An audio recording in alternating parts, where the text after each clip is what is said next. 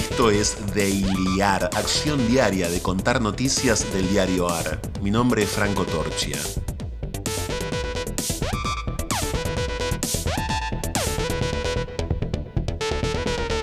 Tras la alunada madrugada de lunes, un lunes con lunas llenas pero no cargadas, que todas las mañanas del mundo, en tu mundo, sean lunes esperanzados, o al menos lunes con los tonos de tu tono.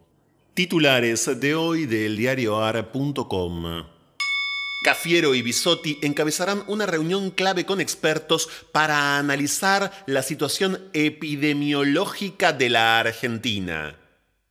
El encuentro está previsto para las 17 en Casa Rosada y contará con la participación de los ministros Eduardo de Pedro, Interior, Matías Lamens, Turismo y Deportes, y Mario Meoni, Transporte. Reforma de la justicia. Soria asume sin los votos para su aprobación. El sucesor de Lozardo en justicia tiene como prioridad destrabar los proyectos enviados al Congreso por el presidente, pero los números en diputados anticipan un panorama desalentador para el gobierno.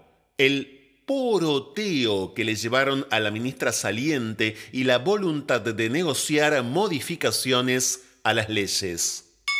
Gobierno anuncia tres días de teletrabajo en la administración pública y turismo, cuidado, en Semana Santa. El jefe de gabinete Santiago Cafiero anunció tres días de teletrabajo en la administración pública y pidió a otros sectores que se sumen a la medida.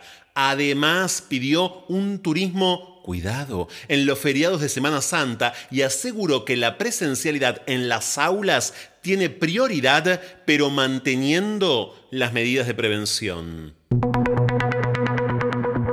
Vergüenza. El comisario cordobés, investigado por acoso sexual, advierte que promoverá querella penal por injuria al legislador que pide su desafectación.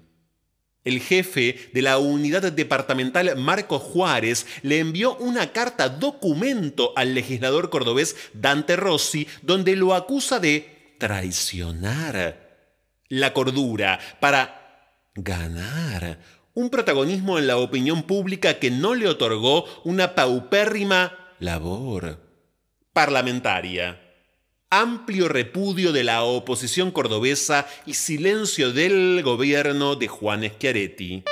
Del vértigo al hastío. Así encuentra la segunda ola a los residentes la primera línea médica en la batalla contra el COVID. Son quienes más horas le destinan a los hospitales y mayor cantidad de guardias realizan el año de la pandemia alteró su formación y los obligó a enfocarse casi exclusivamente a la atención de COVID-19. El 97% considera que el salario que recibe no es acorde al trabajo que realiza. Orgullo. Isha Escribano, influencer espiritual. Hice un esfuerzo sobrehumano por pertenecer y no funcionó. Creció en una familia marcada por el periodismo y la política encarnada en la figura de su padre, José Claudio Escribano, ex secretario general de redacción del diario La Nación durante cinco décadas. A los tres años, ella empezó a vestirse de nena, pero le llevó toda la vida a abrazar su identidad de género. Toda la vida toda la vida, toda la vida. En el sufrimiento del mundo hay un hueco por el cual el ser singular cae continua, interminablemente. Es un cuerpo que se precipita por el espacio observable, privado de la intimidad de la desaparición. Como si la intimidad apartándose inexorablemente por el mismo poder sustentatorio de su retirada, mantuviera el cuerpo descendiendo eternamente, pero siempre en el mismo sitio y siempre a la vista. Fragmento de la novela El bosque de la noche de la escritora norteamericana Diugna Barnes. Esto fue de Iliar. Estas fueron algunas noticias de hoy. Hay muchas más y están en eldiarioar.com. Podés seguirnos en Twitter y en Instagram, arroba eldiarioar. Y también en Telegram, eldiarioar. Diseño sonoro, Caja Mágica Estudio.